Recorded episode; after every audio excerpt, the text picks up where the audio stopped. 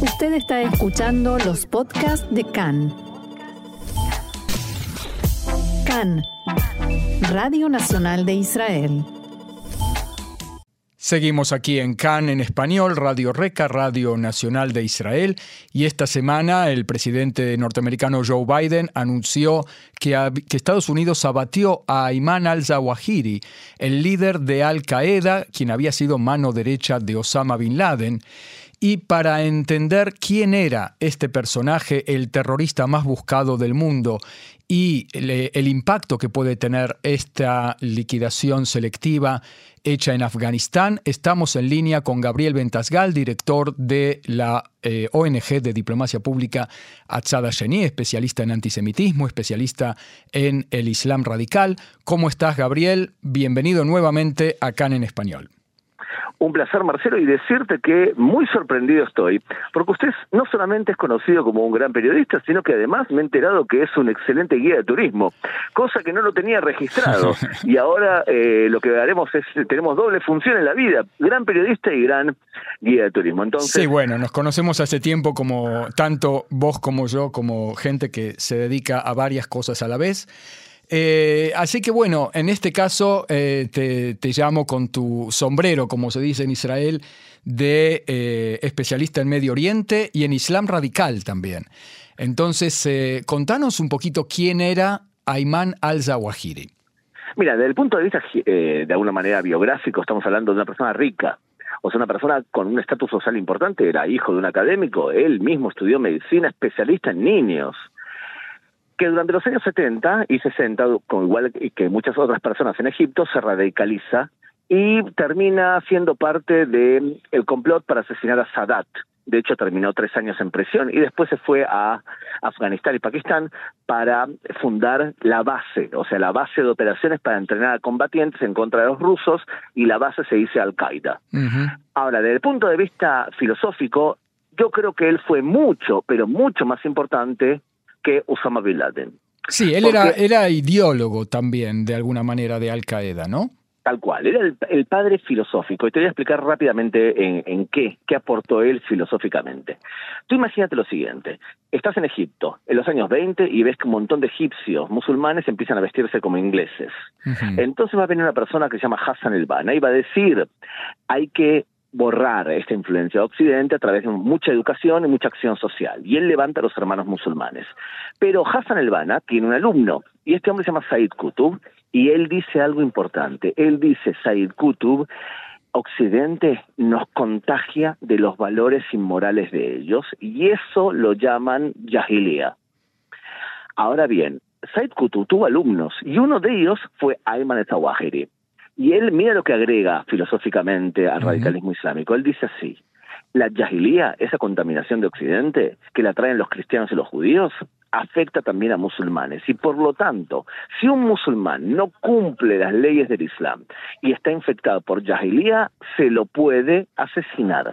¿Y estamos hablando de qué año? Porque Hassan al-Banna funda la Hermandad Musulmana en 1928, Saed Qutb es de los años 60, y Ayman al-Zawahiri dice esto que estás diciendo ahora, que es lo que va a llevar al asesinato de Anwar el-Sadat por hacer la paz con Israel, por ejemplo. Por ejemplo, los años 60 y los años 70. Lo que ocurre es que ellos llegan a la conclusión durante los 80 que la forma de erradicar la jahiliya y curar también a los propios musulmanes es asesinando a las cabezas de la víbora, o sea, Estados Unidos, Rusia, Europa, esos son las cabezas de la víbora del mal.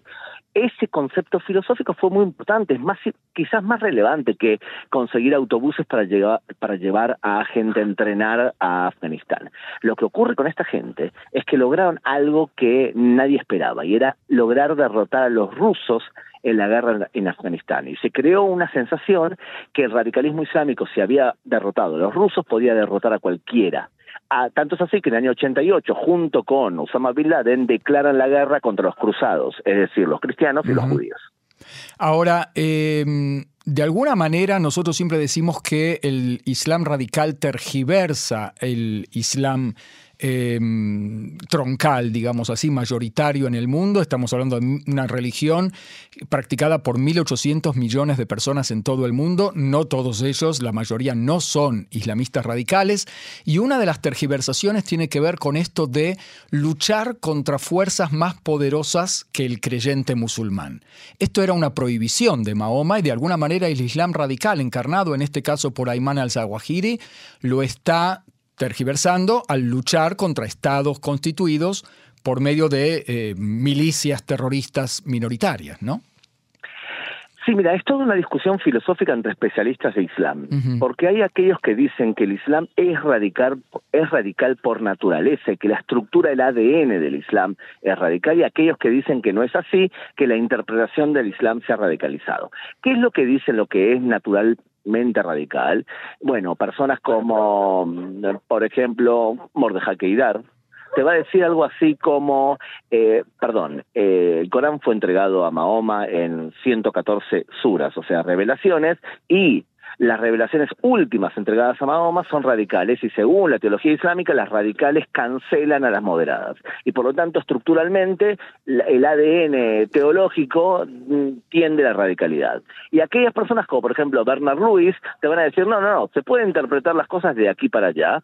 Yo creo que soy más cercano a la forma de pensar de Bernard Lewis en donde vemos, por ejemplo, después de la caída de ISIS, porque ISIS viene en decadencia, igual que estaba Al-Qaeda, ¿eh? Al fin y al cabo estamos hablando del asesinato de un líder, Ayman al-Zawahiri, que tenía 71 años y que estaba en el balcón de su casa, o sea, de un hotel. En Afganistán, sí. Claro, estamos hablando de que el radicalismo islámico viene en caída después de la decadencia de ISIS y por lo tanto vemos muchos musulmanes, por ejemplo, que se alistan, se afilian a una, a una versión del Islam muy moderada llamada la Ahmadiyya. ¿Te acuerdas que la Ahmadiyya de Haifa? Bueno, los Ahmadim son los más moderados dentro del Islam y están copando adeptos, porque hay muchos musulmanes que dicen, perdón, yo no quiero ser identificado como un musulmán como los que muestra la televisión de ISIS o de Al-Qaeda. Los ahmadíes son los que traducen los textos eh, musulmanes, no solamente ya en árabe, sino al resto de los idiomas como para difundir eh, y hacer conocer el Islam en otros pueblos, ¿no? Eh, y la, amistad dentro de otros pueblos. Claro, más que nada ten en cuenta lo siguiente, los ahmadíes lo que dicen es, los ahmadíes es, toda enseñanza radical debe ser cancelada por una moderada. Entonces, si hay contradicción, por ejemplo, si tú me dices a mí que hay partes del Corán que son sionistas, que dicen que la tierra de Israel pertenece a los hijos de Israel, ¿está bien? Sí. Pero también hay otras partes, la Sura 9, la Revelación 9 o la Revelación 47, que te dicen cómo hay que eh, atormentar y dar suplicio a aquel que no acepta el Islam como su religión superior. Entonces hay que atarle los cuellos con cuerdas y, damnificar a los cautivos hasta que paguen una gicia, un impuesto por cabeza. Entonces, esta frase es muy radical. Un Ahmadí o otro moderado te va a decir, no, no, yo las enseñanzas radicales no las tomo en cuenta. Yo creo que el Islam es convivencia, coexistencia y paz verdadera. Además hay un tema de, de tradición, ¿En qué tradiciones o en qué suras, en este caso, eh, los musulmanes reales de la vida diaria por siglos han acentuado eh, y, cuáles no se han tanto practicado? El Islam radical en su forma terrorista no tiene más de 100 años, en definitiva, y quizás ahora estamos eh, atestiguando una decadencia, como vos decís. Sí, sí, sí. la concepción radical del Islam eh, algunos te van a decir, no, desde el comienzo del Islam ya radical cuando dice que no hay otra religión que no sea el Islam y todas las religiones monoteístas como el cristianismo y el judaísmo son din al-batel, que significa religiones anuladas, mientras que el Islam es din al-haq, la ley vigente. Entonces alguien te puede decir, bueno, eso ya es una teoría del reemplazo a la musulmana y demás. Entonces puede ser que la semilla ideológica sea anterior, pero sin duda después de la conquista del Medio Oriente, de Francia e Inglaterra, empieza un proceso de radicalización que comienza, como bien has dicho, Hassan el al principio con los hermanos musulmanes, y explota en los años 70 por dos fenómenos. El primero, la expulsión de Rusia a manos de los talibanes. Eso hace creer a los radicales que se puede expulsar a cualquiera. Y lo segundo, el golpe de Estado de Irán en de los ayatolas en Irán. Eso transmite a los musulmanes que se puede alcanzar el poder como hicieron los iraníes. Todo eso en los años 70 eh, lo que hace es germinar la, la, idea, la convicción dentro de los radicales que se puede, se puede, se puede. Y es por eso que en los años 80 surgen todos los movimientos radicales que conocemos. Hezbollah en el año 82, Hamas en el año 85 o en el año 87, Al-Qaeda en el año 80 o en el año 88, eh, la Jihad Islámica en el año 81, o sea, 80 es el momento de surgimiento. Y explosión termina con la época de ISIS. Claro. La pregunta es en qué fase nos encontramos hoy en día y cuál es el impacto de este asesinato, porque nosotros hemos eh, escuchado analistas aquí en Israel que dicen, no, el, asesinato de Ayman al-Zawahiri no cambia la realidad de que Al-Qaeda todavía existe y de que ISIS también todavía existe. ¿Estamos en una decadencia para vos o eh, en una latencia que puede explotar en cualquier momento otra vez? Las dos cosas creo que son verdad. Por un lado, no cambia demasiado la realidad. Si tú crees que todo lo que hizo Mahoma es perfecto y que todo lo que hizo Mahoma es imitable, y tú piensas que el mundo se divide en dos, entre lo que es la casa del Islam y lo que algún día será el Islam, y tú piensas que el judío el cristiano es un dimi, un ciudadano de segunda, y tú piensas que no hay valores absolutos, sino hay una regla dentro del Islam y otra regla afuera del Islam, y tú además piensas, entre otras cosas, que toda la cultura occidental es yahilía, si tú piensas esas cinco cosas, entonces tú eres radical.